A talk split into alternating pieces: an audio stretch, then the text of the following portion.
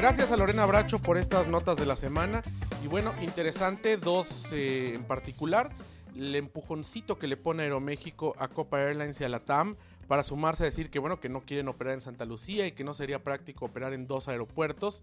Eh, me extraña que la TAM diga eso cuando opera en dos aeropuertos en Sao Paulo, opera en Guarulhos y opera en el aeropuerto eh, internacional que es el, más grande.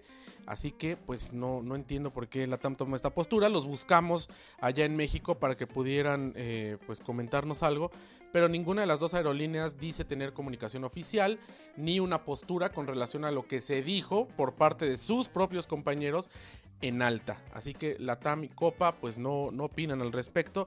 Y por otro lado pues la guerra frontal que mantiene Aeroméxico contra Emirates. Eh, pareciera la copia del guion que Delta Airlines mantuvo contra Emirates también en los Estados Unidos. Pero bueno, pues todo va a culminar con que Emirates arranque sus vuelos el próximo 9 de diciembre en la ruta México-Barcelona. Barcelona, Dubai.